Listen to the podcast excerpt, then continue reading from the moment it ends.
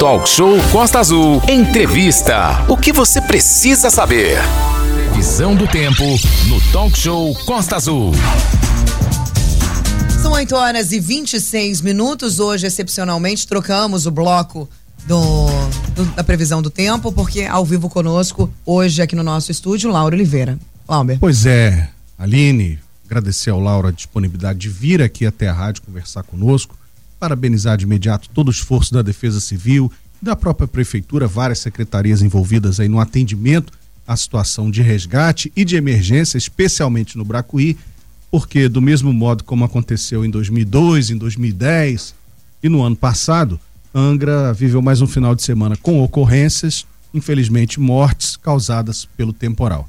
Dessa vez, no entanto, ao invés de deslizamentos, a gente teve uma inundação sem precedente, né, que levou a vida de dois idosos e deixou mais de 300 pessoas desabrigadas.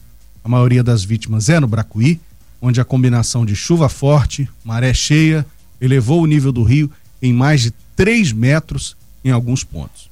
Nas redes sociais, nos grupos de mensagens, dezenas de relatos né, de desespero, superação, de tristeza e nesse bloco a gente vai atualizar as últimas informações, dar um balanço sobre o tempo ao longo dessa semana e saber que podemos esperar para os próximos dias. Repetimos, o Lauro está aqui conosco, né? E desde a sexta-feira, desde antes, na verdade, né?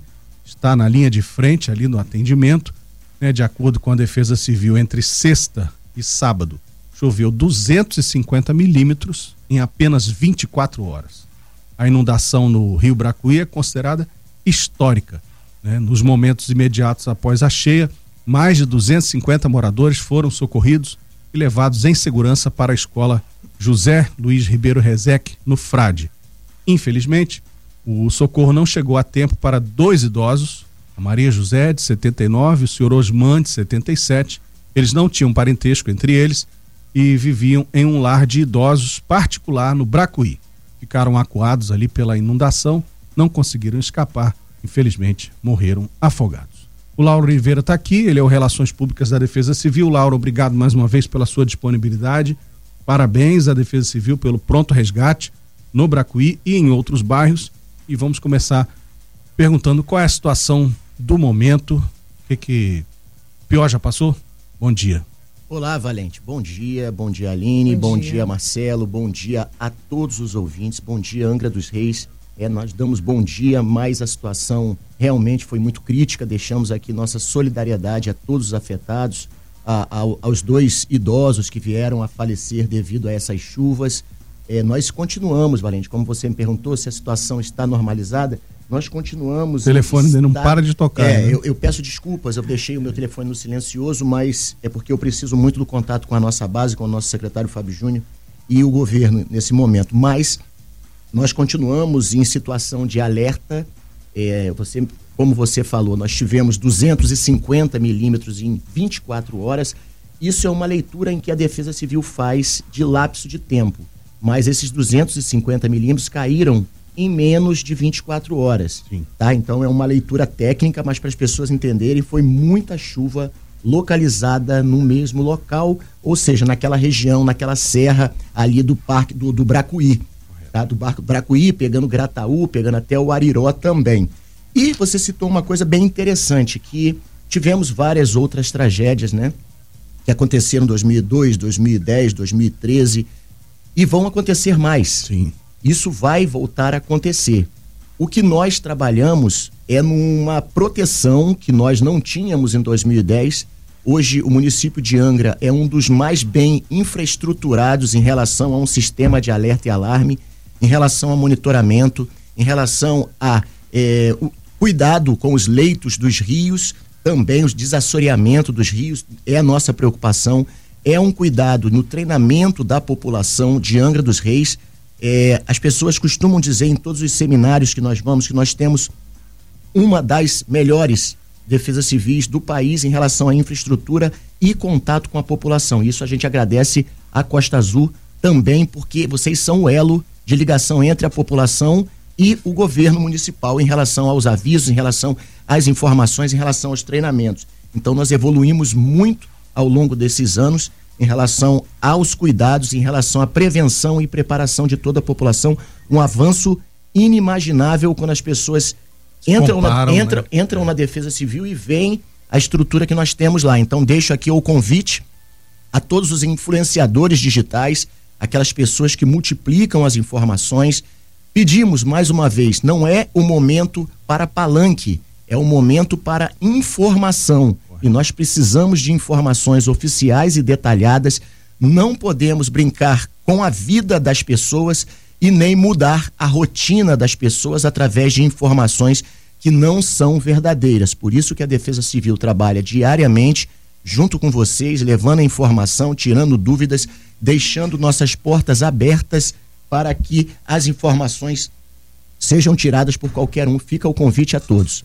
Laura, deixa eu é, perguntar a você o seguinte: nas outras tragédias, né, outras incidências aqui em Angra de situação relacionada à chuva, é, havia sempre a preocupação com os morros. Há essa preocupação né, com o deslizamento, o escorregamento de, de resíduos em cima de casas, etc. Neste caso, que nós tivemos foi uma inundação.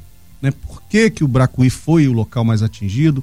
Por que houve essa combinação de chuva e maré alta? O que, que aconteceu no Bracuí? Nossa região tem uma, uma característica de todo o litoral aqui do sul fluminense, litoral norte de São Paulo, é bem parecida, muitas Sim. montanhas espremidas entre. A, a população mora espremida entre a montanha e o mar esse relevo, essa, essa, esse bloqueio natural faz com que as nuvens carregadas e muitas vezes nuvens que não são detectadas por radares cresçam e acabam fazendo essa chuva localizada em nossa região. Isso é o nosso relevo, é, é, é a nossa tradição Sim. nessa época do ano de chuvas fortes. Porém, com fenômenos como nossos meteorologistas mostraram lá, é o ninho as condições são iguais, porém mais extremas. Onde tem chuva, tem chuva além da conta. Onde tem seca, a seca é extrema. E aonde tem o calor, o calor é intenso. Então, esse fenômeno El Ninho tem provocado condições climáticas muito extremas. E a nossa região sofre muito com isso. A nossa situação em relação ao deslizamento, ao deslizamento que você falou é uma preocupação devido à saturação do solo, das chuvas, das chuvas dos últimos dias como nós conversamos aqui em off, nós estamos ainda com mais de 200 milímetros de acumulado de chuva. Isso em três dias é um acumulado significativo. A gente fala com a Aline aqui sempre que o terreno está muito saturado, vira como se fosse um mingau e você não consegue conter aquilo e acaba, acabam acontecendo deslizamentos de encosta. Essa é a nossa preocupação ainda, por isso que a Defesa Civil ainda se encontra em estado de alerta nós estamos com pessoas em abrigos ainda. Eu vou detalhar números para você e os pontos de abrigo e os pontos de apoio. Mas o que aconteceu, essa inundação histórica, nós fizemos um sobrevoo lá. Aproveito para deixar nosso agradecimento aqui à comandante do décimo Grupamento de Bombeiros Militares de Angra dos Reis, a comandante Ana Luz, que rapidamente eh, se disponibilizou a colocar uma aeronave para que nós pudéssemos fazer essa vistoria. Comandante, muito obrigado por, por esse apoio, por essa participação. Defesa Civil somos todos nós. E nós fomos lá em cima, na, na, na cabeceira do rio, na divisa do estado de São Paulo, e detectamos sim vários deslizamentos na montanha. Perfeito. E cabe ressaltar, são deslizamentos naturais, da própria natureza. O volume de chuva promoveu isso. Não teve participação de nenhuma, nenhum outro mecanismo para promover aquilo que aconteceu no Bracuí. Foi estritamente a natureza. E esses deslizamentos trouxeram muito material, muito barro, muito, muitos blocos de, de, de rocha, muitos troncos de árvores para a calha natural do rio, promovendo, promovendo um assoreamento e automaticamente quando choveu jogando toda essa água para fora da calha natural do rio. E aí o que acontece é que o rio tem meandras por isso que nós pedimos sempre, quando as pessoas comprarem seus terrenos, quando as pessoas procurarem construir suas residências, observem primeiro a área que vão fazer esse tipo de investimento. Áreas próximas, as próximas a rios, elas têm meandras. E o que, que são isso? São curvas, cotovelos que o rio vem fazendo no terreno para procurar o caminho mais rápido até chegar ao mar. Quando esses cotovelos são rompidos, o rio passa direto, passa por cima e, com o passar do tempo, passa por cima de residências que ali estão construídas há décadas. Cabe ressaltar que tudo isso que eu estou falando são estudos recentes. Antigamente as pessoas não tinham esse conhecimento, mas com a observação atual nós começamos a observar esse tipo de fenômeno e aí sim criando alertas e alarmes à população. A gente vai esticar essa conversa para mais um bloco, tendo Laura disponibilidade, mas aproveitar ainda nesse bloco para perguntar, porque logo em seguida foram registrados esses incidentes, essa inundação, essa quantidade absurda de água, é, surgiram teorias, né? Inclusive nas redes sociais, pessoas falando sobre a existência de barragem, existência de comporta, existência de represa, que não há conhecimento nosso aqui no nosso litoral de que há represa no Rio Bracuí ou que há é, algo parecido. Isso foi esclarecido também pela Defesa Civil, correto? Não houve nenhum rompimento de barragem, adutora, nada parecido. Exato, Valente. É, com todo respeito aos influenciadores digitais, é, hoje a comunicação está diferente. Hoje todo mundo é repórter, todo mundo é técnico, todo mundo é médico, todo mundo é psicólogo através das redes sociais. E isso é um perigo. É, nós, mais uma vez nós falamos, nós estamos de portas abertas para todas as dúvidas e os telefones de emergência 24 horas e os veículos de comunicação oficial, oficiais estão à disposição da população. Então essa criação de teorias é através de pessoas que muitas vezes o objetivo principal não é informar, mas é criar polêmica, é ganhar cinco minutinhos de fama e acabam promovendo esse tipo de atitude. Criaram uma teoria de que essa represa teria rompido ou as comportas teriam sido abertas. Através desse sobrevoo, nós constatamos que o que aconteceu do limite do estado para Angra foi natural, não teve nenhuma influência. Porém, nós colocamos engenheiros e geólogos também por terra, que eles foram até a cidade de Bananal, entraram em contato com a prefeitura de Bananal, foram até a respectiva represa e fizeram uma avaliação tanto na parte interna da estrutura quanto na parte externa.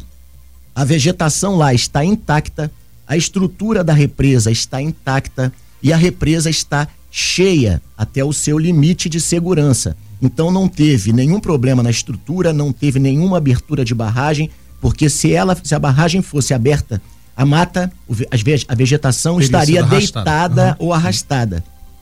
E o seu nível está no nível normal. Uhum. Se tivesse sido aberta, ela estaria baixa. É uma represa muito grande onde navegam embarcações.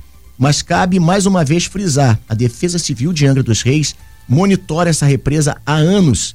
Nós temos um elo de ligação com, os, com a cidade de Bananal e pessoas lá com grupos de WhatsApp que nos informam frequentemente das condições lá em cima. Então nós pedimos mais uma vez a, essa, a essas pessoas das redes sociais que, por favor, não façam política com a vida das pessoas. Não mude a rotina das pessoas. Isso deveria ser considerado um crime quando a gente muda a rotina e traz o pânico atrapalhando os trabalhos de, das, da Defesa Civil e os trabalhos de retorno à normalidade.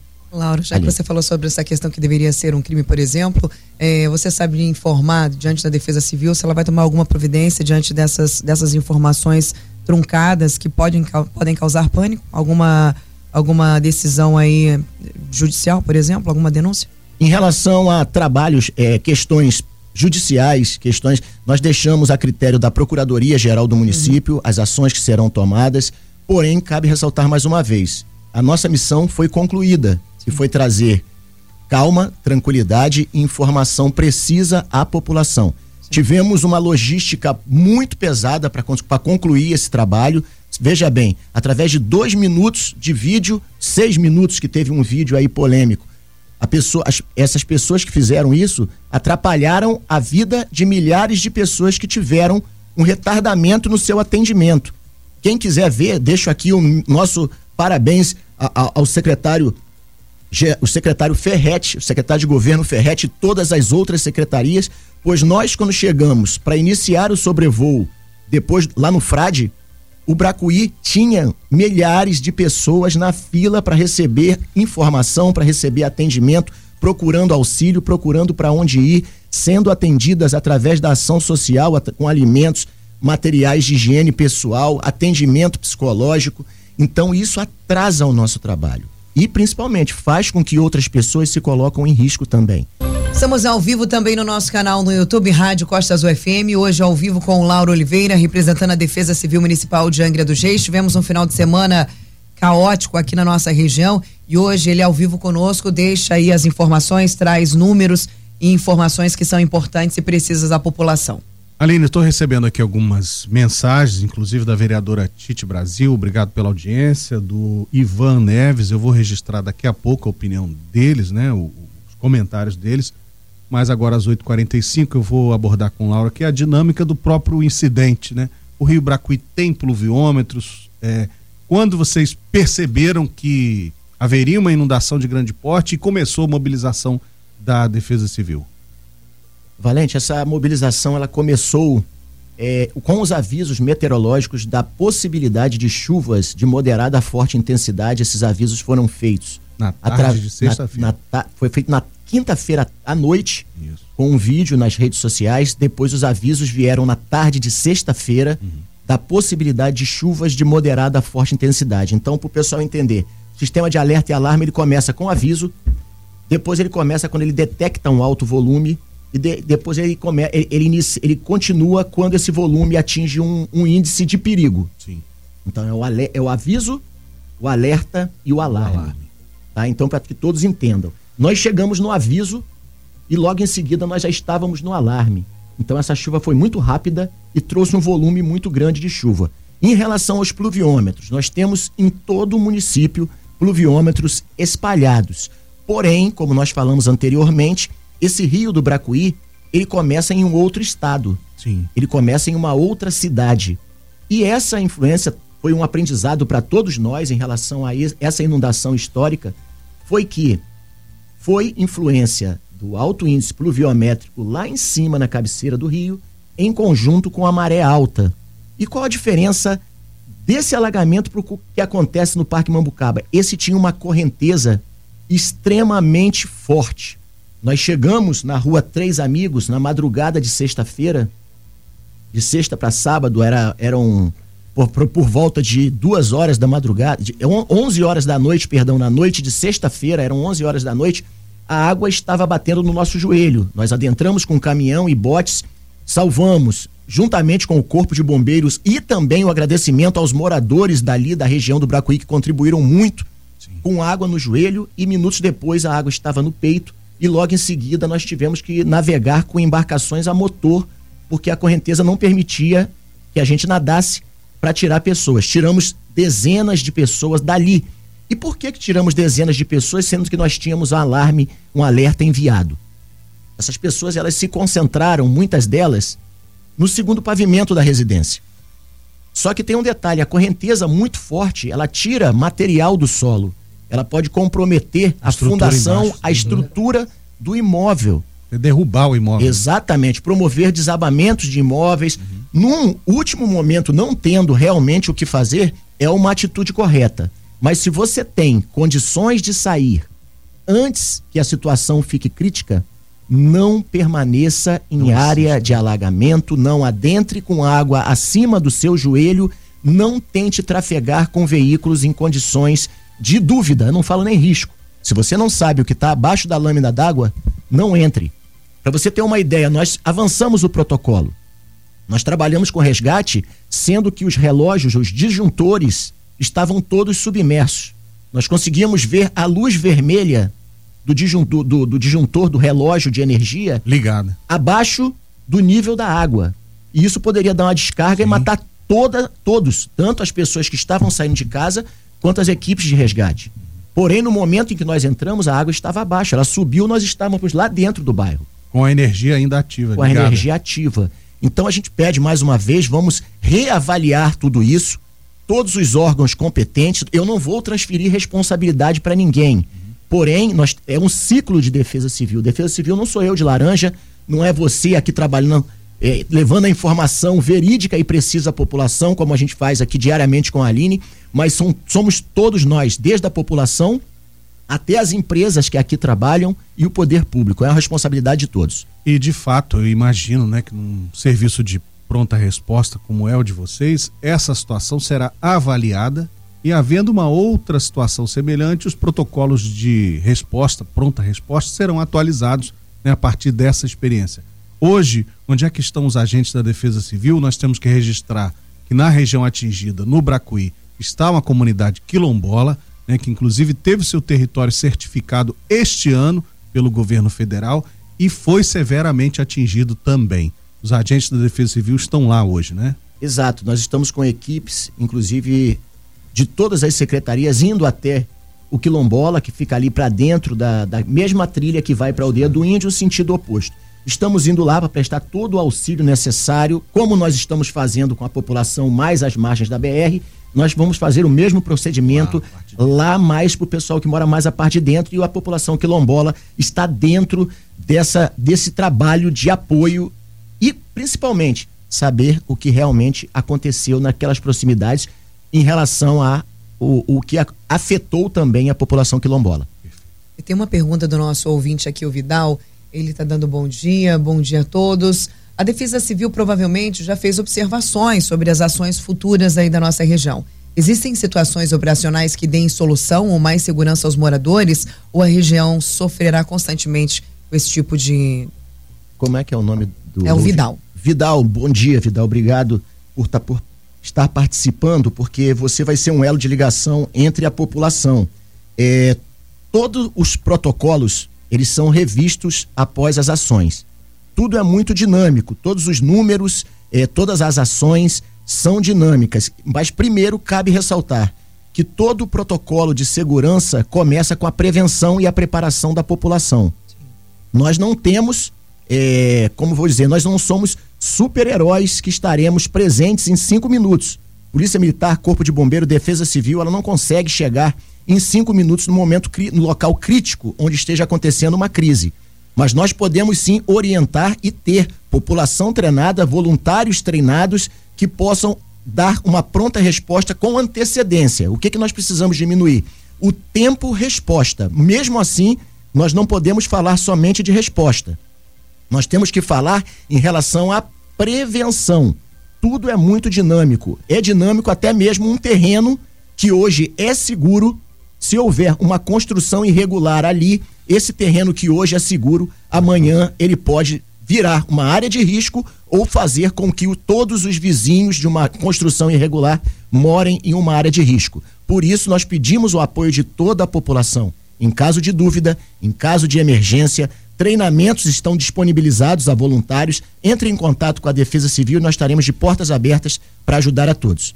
São 8h52, estamos conversando com Lauro Oliveira, ele é o diretor de Relações Públicas da Defesa Civil e, claro, um agente operacional também em campo, né, em serviço nos momentos de emergência. Lauro, qual é a situação dos desabrigados e desalojados? Né? Nós temos mais de 300 pessoas ainda fora de suas casas. A minha pergunta é: é, algumas poderão voltar ou todas essas pessoas perderão as suas residências? Valente, hoje nós fechamos o último balanço tá, com três pontos de apoio, três ah. abrigos abertos. Nós estamos com a Escola Luiz Rezec, no bairro do Frade, com 348 pessoas. Nós estamos no, com o CEMEI, Sérgio Lous, é, CEMEI Sérgio Lousada, no bairro do Frade, com 18 idosos. Nós estamos com a escola Regina Célia, no bairro do Morro do Carmo, que foi desmobilizada há pouco tempo. Como eu falo, é muito dinâmico. Há pouco tempo a escola do Morro do Carmo foi desmobilizada e nós estamos com a escola Remo Baral no bairro do Frade com 30 pessoas, totalizando, totalizando 396 pessoas e 131 famílias. Tá? Só vou falar, fazer uma, uma observação. Por favor, o pessoal que estiver fazendo doações, é, roupas, no momento, não são mais necessárias. Já atingiu a tá? Nós estamos aí com itens de higiene pessoal, material de limpeza, água potável e alimentos não perecíveis. Registrar também aqui que tem vários locais fazendo coleta de doações, né? No caso de roupas, o Lauro acabou de explicar que não há mais necessidade, né? As roupas que já Exato. receberam já são suficientes, mas vão precisar sempre de material de limpeza, de higiene pessoal, água. né? É, água alimentos que não sejam perecíveis, ração para animais de estimação, Pets, né? Sempre isso. tem cachorro, gato junto. E a prefeitura montou um ponto de recebimento que é na Alameda Coronel Otávio Brasil, no balneário. O arquivo da prefeitura funciona até às 5 da tarde. Então, se você está fazendo uma coleta no seu bairro, na sua rua, na sua igreja, não deixe de levar o ponto principal, que é lá na Alameda Coronel Otávio Brasil, no balneário Arquivo da Prefeitura. Aline. Exato. Tem uma pergunta, Lauro, aqui de uma ouvinte nossa, a Terezinha, ela disse assim, Lauro, Podemos, temos que nos preocupar pelo verão que se aproxima com as chuvas acima da média? Terezinha da Caixa d'Água. Oi, dona Terezinha, bom dia. Obrigado pela sua participação, é um prazer. Convidamos a senhora também, se quiser conhecer a nossa base, nossas portas estão abertas. Sim, é, é, é o momento que nós devemos ter atenção. Na verdade, para a senhora ter ideia, não só agora, mas sempre a Defesa Civil de Angra dos Reis, nos meses de dezembro a março, ninguém pode tirar férias. Todos os agentes operacionais, é, é, é, uma, é um protocolo nosso, não pode tirar férias entre dezembro a março, pois é o período das chuvas fortes. E nesse caso, com essas mudanças climáticas, e como nós falamos anteriormente, com esse fenômeno El Ninho, que pode deixar as condições climáticas mais severas, é muito importante que todos estejam atentos. Mas, primeiro, não é para ter medo, não é para ter pânico. Nós temos uma defesa civil que tem condições de informar, tá? Muitas vezes com antecedência. Por que, que eu falo muitas vezes? Porque a meteorologia ela não é uma ciência exata, nós trabalhamos com probabilidades. Mas nós temos equipamentos medindo as condições das chuvas e nós temos condições de avisar com antecedência. É, então é importante sim atenção desde o mês de dezembro até o mês de março, que é o período das chuvas fortes aqui na nossa região. 8h55, deixa eu dar uma passada lá no nosso Sim. público no YouTube. O Roberto Barcelos, bom dia, Roberto, obrigado pela audiência. A Edilene Vieira deseja os sentimentos à família das vítimas e solidariedade a todos os moradores. O Edilson Mesquita, a Terezinha Serafim dá parabéns à Defesa Civil. Né? Muitas tragédias podem ser evitadas, segundo ela, obedecendo aos avisos pois a Defesa Civil é capacitada para isso e os avisos Sim. existem para isso. Roberto Barcelos fazendo um apelo para que as pessoas que vão fazer doações é, façam doações de itens que realmente serão úteis e não né, fazer desse momento de solidariedade uma hora para se livrar daquilo que não te serve. Exato. Se não serve para você, se não tem utilidade, não vai servir para outra pessoa também. A Terezinha Serafim concordando e o Paulo Rogério Gonçalves Scarani, o nosso comandante Scarani, mandando um abraço para o Lauro, é, o orgulho da Defesa Civil. Quero registrar ainda ali Sim. É, a opinião do Ivan. O Ivan é morador daquela região. Ele lembra que em 2013, segundo ele, houve um incidente semelhante na bacia hidrográfica de Angra, né, e o rio Bracuí também foi muito atingido, com 200 milímetros de chuva à época, segundo ele.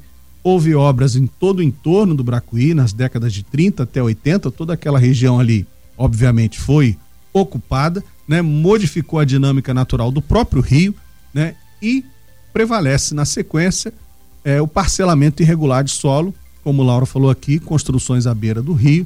Né, há uma missão, segundo o Ivan, de conter a expansão nesse território, ao redor do rio Bracuí, em outros cantos do município, e segundo ele, uma revisão que está sendo feita no plano diretor municipal parece ir na contramão desse enfrentamento de eventos extremos.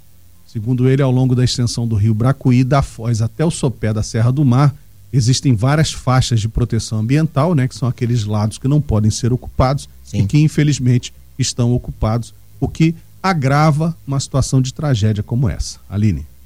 Grande Lauro, é, tem uma, uma questão que eu gostaria de perguntar a você sobre o cadastro, né? Eu não sei se é você que pode responder isso para a gente emergencialmente, Posteriormente, claro, podemos e gostaríamos de conversar com a assistência social do nosso município, a Secretaria de Assistência Social, mandar um abraço para a secretária e a Thaisa, Thaisa BD, um grande abraço a todos eles. Está sendo feito um cadastro dos moradores? Sim, só para constar, a secretária Thaisa é, estava presente ontem, Sim. como todos nós, um aspecto de cansado, mas uma guerreira estava lá no Bracuí, é, recebendo a todos, passando uma informação. É, o cadastro está acontecendo em frente ao CEMEI, Uhum. Tá? É ali naquela tenda é, que foi colocada da ação social, então vários agentes estavam trabalhando lá ontem e continuam o trabalho Sim. hoje de passar despercebido é que chegue um momento de crise, um momento de evacuação e a Defesa Civil não avise. E isso não existe possibilidade de acontecer devido aos pluviômetros que fazem a leitura e sofrem manutenções periódicas para um funcionamento é, perfeito em todo o período, tá? Isso não pode acontecer e a Defesa Civil monitora 24 horas para trazer a segurança a toda a população. É, registrar aqui a opinião do Barreto lá no nosso canal no YouTube. Parabéns ao Lauro, sempre alerta. Parabéns à Costa Azul. Isabel Eloy diz que na Vila Nova está recebendo doações da Associação de Moradores. É muito triste, infelizmente A Vila Nova não foi atingida, né? Aquele rio ali que passa o Rio Japuíba. E a Isabel agradece também ao Lauro por estar sempre informando junto à Costa Azul né, o dia a dia da cidade. A Aline tem pergunta.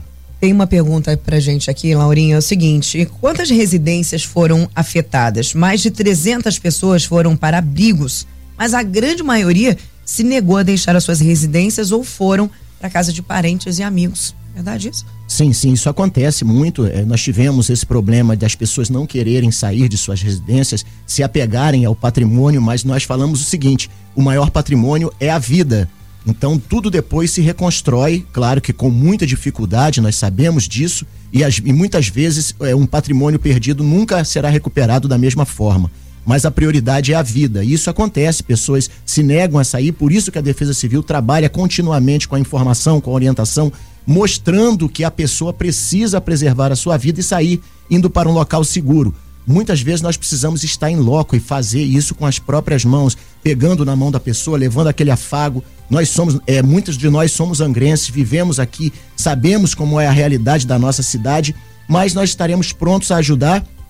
É, nós nos, até nos emocionamos com a participação de algumas pessoas ao chegarem até a gente e pedir, por favor, é, vê a minha mãe, por favor, salva meu pai, é, é, tira meu, meu, meu animal de estimação de casa. E nós temos que trabalhar não muitas vezes com a emoção, mas com a razão. Os olhos enchem de água, mas nos protocolos, em uma hora quente, uma hora de risco, nós precisamos que as pessoas saiam com antecedência. Pois, como eu, eu repito mais uma vez, não somos super-heróis. Nós não podemos colocar equipes totalmente em risco se não for concluir a missão. Isso é um protocolo. Por isso, a, pre, a previsão antecipada é tão importante para que as pessoas tenham tempo hábil de se organizar e sair de suas casas. Laura, a gente está recebendo algumas imagens. O Henry, por exemplo, lá na Praia Vermelha, enviou para a gente uma imagem lá do Frade. Segundo ele, é no morro atrás do, do batalhão, lá do Corpo de Bombeiros.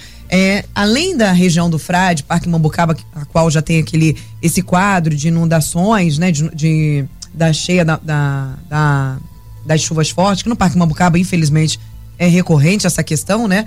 É, Quais as outras áreas a Defesa Civil já está em alerta que precisa é, verificar? É, como eu falei, eu nem respondi a sua pergunta de quantas casas Sim, teriam, seriam comprometidas. É, na verdade, o trabalho é dinâmico, a Defesa Civil ainda está em campo, a engenharia ainda está com o trabalho, com o trabalho em andamento. As chuvas não cessaram, nós estamos com volume de chuvas altos ainda, acumulados, tá, gente? Não é chuva que esteja caindo, mas as chuvas que já caíram saturaram muito o solo. Essas informações nós teremos ao longo dos, dos dias. Porém, a cidade de Angra encontra-se em estado de alerta. Não só Bracuí, não só Frade, não só Parque Mambucaba, mas todas as áreas e não podemos falar somente de alagamentos, como você me mostrou a foto ali Sim. do Frade, a possibilidade de deslizamentos Sim. de encosta existe, porque o solo está muito molhado. Por isso, a necessidade de manter o estado de alerta. As condições só voltarão ao normal quando a Defesa Civil enviar o aviso de desmobilização. E aí sim, nós constataremos que o solo está seco e que as condições voltam à normalidade. Perfeito. Valente. Além do Frade, Bracuí, outros pontos da cidade aí estão sendo monitorados para a gente ir encerrando. Sim, todos os pontos da cidade estão sendo monitorados, é, através do, dos pluviômetros, através de verificações de visitas do nosso setor de engenharia, porém nós não podemos ser onipresentes, nós precisamos do feedback da população. Sim. Se a população tiver necessidade, tiver dúvida, tiver alguma emergência, nossos telefones de emergência estão funcionando 24 horas. Além do Bracuí, obviamente, estamos falando e intensificando as informações diante do Bracuí, que foi o maior estrago causado na nossa região. Mas na sexta-feira também tivemos uma enxurrada na Coronel Carvalho, né? Tivemos transtorno danado aqui na nossa região. No outro dia, estava vindo trabalhar a equipe da Defesa Civil, a limpeza, a galera da, de Angra dos Reis toda fazendo aí aquela limpeza das nossas ruas. Tivemos transtorno aqui no centro da cidade também, Laura? Sim, tivemos pontos de alagamento, alguns pontos de alagamento isolados é, a nossa cidade é uma cidade muito antiga, então, assim, como o Valente comentou anteriormente, todos os protocolos serão revistos. Dos protocolos de atendimento, de resposta, de, de, dos protocolos de prevenção da população, até mesmo os protocolos de infraestrutura. é, nós não somos o dono da verdade, mas nós podemos aprender com nossos erros. E a gente está trabalhando muito, o nosso setor de engenharia vem levando todas as informações para o governo, através dos laudos e as equipes em campo, ouvindo a população e trazendo as demandas para que o governo possa trabalhar da melhor forma possível, mesmo diante de um cenário de crise. E cabe ressaltar: sempre dentro de uma crise podem aparecer várias outras crises. Então nós temos que trabalhar para que isso não aconteça. Bom, a gente está caminhando aqui para o encerramento, mas lembrar que na primeira oportunidade, né, na sexta-feira mesmo, houve pequenos deslizamentos também em outros pontos da cidade, Sapinhatuba 1, inclusive. Né, uma casa parece que foi interditada, as pessoas tiveram de sair para casa de parentes, mas é, não houve gravidade. A gravidade mesmo está concentrada lá na região do Bracuí por causa dessa inundação previsão do tempo para essa semana, Lauro? Vamos lá. Tem aí nos seus, tem, seus temos, papelórios tem, aí. Temos aqui, temos as informações da previsão e comentando o que você terminou de falar, é, mesmo diante da dimensão desse evento que nós tivemos em nossa cidade, é, declaro, deixamos nossa solidariedade a todos os afetados, aos dois idosos que vieram a falecer, mas diante da proporção do evento, graças a Deus, nós não tivemos perdas de mais vidas. Isso é importante frisar. É, o sistema de alerta e alarme está funcionando e nós precisamos da participação de todos. Inclusive, e hoje... a Aline estava numa área na sexta ou no sábado? Na né? sexta-feira. Ouviu a sirene pela primeira vez, ficou alarmada, mas os moradores, quando ouvem a sirene, eles já sabem o que fazer, né? Sim, já sabem exatamente o que fazer. A nossa preocupação ainda não são somente com os moradores, nós somos uma cidade turística e nós temos um fluxo muito grande de turistas, principalmente nesse período de final de ano chegando. Então nós precisamos que a população sirva de multiplicadores dessas informações. Informe o turista, informe aquela pessoa que não é daqui se ele está ou não em uma área de risco, informe sobre o toque da sirene. Nós estamos trabalhando futuramente, eu falo um futuro, um futuro bem breve, até mesmo nesse verão, através do projeto da doutora Célia Jordão. Nós estaremos com o broadcast funcionando e a diferença desse sistema de broadcast é bem parecido com o SMS, que nós pedimos para as pessoas se cadastrarem. Mas esse independe de cadastro. um cadastramento. Se você Basta... estiver na área de cobertura daquele, daquele DDD, você vai receber. Todos vão receber, até mesmo se o telefone estiver desligado, ele vai acionar uma sirene e a pessoa vai ter que interagir, ela vai ser obrigada a olhar e saber o que está acontecendo. Então a gente vai começar a, a fechar algumas brechas que nós temos nessa armadura. Mas com certeza, graças a Deus e graças ao, tra graças ao, ao trabalho de políticos da nossa região, a gente está conseguindo é, avanço nesse tipo de, de benfeitorias, digamos assim, para servir a população. Perfeito. Agora conta pra gente, Lauro, como é que fica o tempo nessa segunda-feira? O que a população pode aguardar dessa semana? Nós continuamos com a previsão de chuvas, porém no volume menor. Essa segunda-feira segue com o dia nublado, com chuvas que podem decorrer ao longo do dia uma probabilidade de 67%. Isso mostra que melhorou bastante. As temperaturas ficam começam a se elevar de novo, já fez mais um calorzinho essa noite. Sim. Temperaturas podem chegar aos 29 graus, umidade relativa do ar em 90%, os ventos soprando do quadrante sudeste e a maré, que é bem bem importante agora frisar sobre a maré, às 8h30 da manhã nós tivemos a primeira maré baixa de 20 centímetros. Teremos uma maré alta às 13 horas e 40 minutos com 1 metro e 10. A segunda maré baixa do dia será às 20 horas, 8 horas da noite, 10 centímetros. E aí a gente chama a atenção da maré alta na madrugada de amanhã. Às 2 horas da madrugada, nós teremos uma maré alta de 1 metro e 20. Aline. Perfeito, Lauro. Muito obrigada pelas suas informações.